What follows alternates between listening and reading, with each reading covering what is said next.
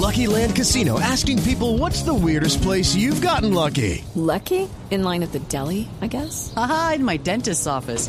More than once, actually. Do I have to say? Yes, you do. In the car before my kids' PTA meeting. Really? Yes. Excuse me, what's the weirdest place you've gotten lucky? I never win and tell. Well, there you have it. You can get lucky anywhere playing at LuckyLandSlots.com. Play for free right now. Are you feeling lucky? No purchase necessary. Void where prohibited by law. 18 plus. Terms and conditions apply. See website for details. Quiero saludar al doctor Hernán Bayona, presidente del Colegio de Médicos de Bogotá. Doctor Bayona, bienvenido a Mañanas Blue. Gracias por estar con nosotros. Muy buenas eh, tardes, eh, Camila, y muy buenas tardes a todos los oyentes. ¿Cómo me les va? ¿Por qué razón ustedes le piden al presidente Duque y a la alcaldesa Claudia López una cuarentena generalizada como la que tuvimos en marzo y no lo que estamos viviendo hoy en Bogotá, arrancando con algunas localidades que entraron en cuarentena? Básicamente porque la velocidad en la tasa de contagio es muy, muy alta. Es decir, entramos en un túnel donde eh, hemos visto eh, cómo ha progresado rápidamente el número de casos eh, positivos. Ya estamos muy cercanos a los 50 mil casos y 150 mil para todo el país. Pero además porque la infraestructura de, del Servicio de Salud de Bogotá pues se encuentra de alguna manera muy cerca de una ocupación total y del colapso. Eh, estábamos en 87% el viernes y sábado, ya estamos en el 89.9% hoy, es decir, el 90%. Y, eh, yo, ahí lo, interrumpo, en ese punto me disculpa, y es que desde marzo, desde el 25 de marzo que empezamos con cuarentenas en Bogotá, con ese simulacro, nos han dicho ustedes los doctores, los epidemiólogos, que las cuarentenas no sirven para luchar contra el virus, sino simplemente para frenar el contagio. Y eso lo venimos escuchando desde marzo. ¿Cuánto tiempo vamos a tener que estar en cuarentena para poder seguir frenando el contagio? Porque si no, según lo que uno les escucha a ustedes, pues tendríamos que estar en cuarentena quién sabe cuánto tiempo más. No, Camila, no se trata de estar eh, en cuarentena permanente y por toda la vida. Eh, de eso no se trata. A ver, ¿qué es lo que pasa? Fundamentalmente estuvimos en cuarentena prácticamente un mes, pero después empezamos con una flexibilización de la cuarentena muy acelerada, sin unos controles adecuados por los estamentos gubernamentales y eso es lo que ha hecho la aceleración de la tasa de contagio. Entonces, es la apertura económica la que ha generado de manera incontrolada de manera de, sin los controles eh, por parte de todas las autoridades para exigirle a las empresas y a la gente en particular que eh, cumplan las normas que estamos en esta situación. Entonces, en este momento, la, la, aceleración de la tasa de contagio es muy alto. ¿Qué queremos nosotros? Bajar esa aceleración por 15 días para poder permitirnos controlar eh, el ingreso de los pacientes a eh, el servicio de salud. Es que no solamente se trata de las unidades de cuidado intensivo, se trata también de las camas eh, de aislamiento en los distintos centros hospitalarios, las camas COVID, le llamamos, o los pisos COVID. En todos los centros están al 100%, no solamente en la red distrital, estamos incluso Clínica Country, Santa Fe, eh, Doctor Bayona. Policlínico de Lolaya, eh, en todo Bogotá estamos al 100% y el riesgo de que pasen pacientes a UCI y que se cumpla ese 10% es muy alto, ese 10% que falta, y entonces vamos a tener fallecimientos que lamentar, muchísimos fallecimientos que además ya estamos lamentando. Yo le pregunto a usted, doctor Bayona, hace cerca de una semana más o menos la alcaldesa Claudia López en una entrevista en medios de comunicación dijo que Bogotá no está ni cerca de colapsar su sistema de salud por ningún caso. Entonces, según lo que usted me está diciendo, pues pareciera que esa declaración de la alcaldesa no es verdad, según lo que usted está contando y lo que piensan los médicos del país y principalmente los de Bogotá, podemos estar a, bordas, de, a puertas de colapsar el sistema de salud. Sí, yo creo que estamos a puertas de colapsar el sistema de salud. Y no se trata de que la alcaldesa esté diciendo o no esté diciendo la verdad. Lo que pasa es que no tienen el alcance suficiente para esta situación. Y es que no están teniendo en cuenta todos los parámetros. No se trata de un único parámetro, no se trata de los respiradores y las unidades de cuidado intensivo. Se trata de otros parámetros que son fundamentales para hacer un diagnóstico en salud pública y en, en el momento de pandemia en el que estamos. Las cifras epidemiológicas dicen que estamos en una aceleración vertiginosa. Hoy mismo lo dijo el, el, secretario de gobierno en una entrevista muy temprano. La aceleración es vertiginosa. Y ese es el punto. Entonces hay que tener un equilibrio entre la tasa de contagio acelerada, la cantidad de camas, pero además otros elementos como el testeo y el rastreo que por el volumen de gente que está eh, eh, con contagio, no es suficiente para predecir, para definir, para poder hacer cercos epidemiológicos, para poder eh, controlar o contener de manera adecuada lo que nos está pasando. Nosotros estamos viviendo mucha, en este momento estamos en una situación crítica, la gente está exhausta, eh, hay eh, auxiliares de enfermería que están renunciando, los, los trabajadores de la salud, hay muchísima gente que está incapacitada, por ejemplo, Santa Clara tiene en urgencias 10 especialistas incapacitados. Ahora Santa Clara ya no le dicen eh, Santa Clara, sino Santa COVID, de, de la cantidad de gente que está hospitalizada y de las dificultades que tienen en este momento.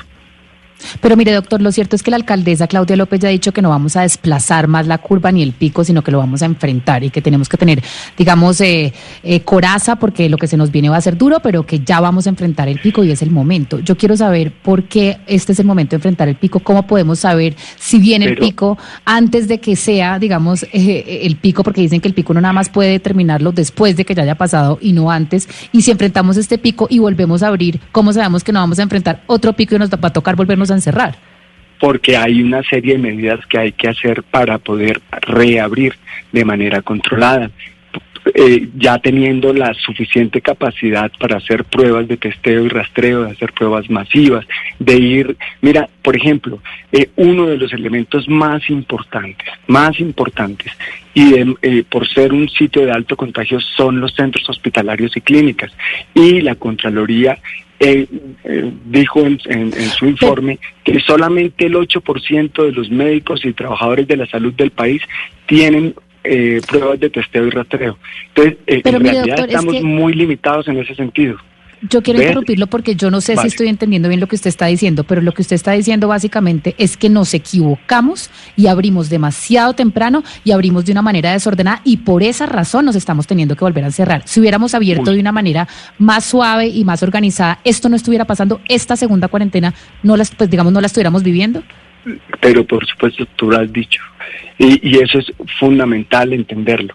Es que no se hizo de manera controlada. Las excepciones de, de, las cuarentenas del gobierno eh, son absurdas. Ahí hay incluso, usted puede leer la excepción 42 y se exceptúa toda actividad profesional, técnica o de servicio. Eh, pues está dejando eh, de salir a todo el mundo a todo el mundo, está incluyendo a todo el mundo. No existían excepciones reales. Y ese es el punto fundamental. No habían medidas claras porque primó el tema económico sobre la, eh, sobre la, sobre la cuarentena y sobre la salud pública y sobre la salud de todos los colombianos. Y claro, mira, nosotros entendemos claramente la situación que viven fundamentalmente las familias más pobres de este país, por eso hay que pedirle ayuda al gobierno y no solamente al gobierno, sino a todos los, eh, eh, eh, al, sistema bancario, al comercio, a todo el mundo, porque es que realmente estamos en una situación crítica y todos tenemos que aportar. La gente está aportando, quedándose en casa, los médicos estamos aportando, tratando de poniéndole el pecho a, la pandemia. es fundamental que todos los gremios también aporten y aporten de manera real. Pero, señor Bayona, yo le pregunto desde Panamá, en donde los médicos también están solicitando la misma acción al gobierno del presidente Laurentino Cortizo. Pero aquí siempre se le echa la culpa al gobierno. ¿Dónde queda la responsabilidad del ciudadano? Porque estamos viendo en otros países cómo se está abriendo la economía. Eso sí, manteniendo la distancia, utilizando el tapaboca. Y lo que estamos viendo en Colombia es todo lo contrario. La gente no está utilizando el tapaboca, se están haciendo aglomeraciones, se están haciendo fiestas también el ciudadano es corresponsable de lo que está sucediendo, no solo el gobierno. Oh, pero por supuesto, claro, la gente tiene una responsabilidad, pero te lo voy a poner en, en términos claros. En salud pública, a ver, eh, en la enfermedad, el médico atiende al paciente.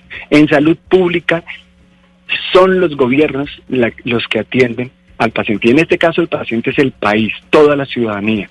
Esa es la salud pública y la salud pública se enfrenta con medidas gubernamentales. Claro que cada uno tiene que poner desde adentro su granito de arena y obviamente eso es lo que pasa, pero si tú te fijas en los sitios donde se ha abierto o se ha priorizado el comercio y la economía por encima, es donde más problemas tienen. Llámese Estados Unidos, Brasil, Chile.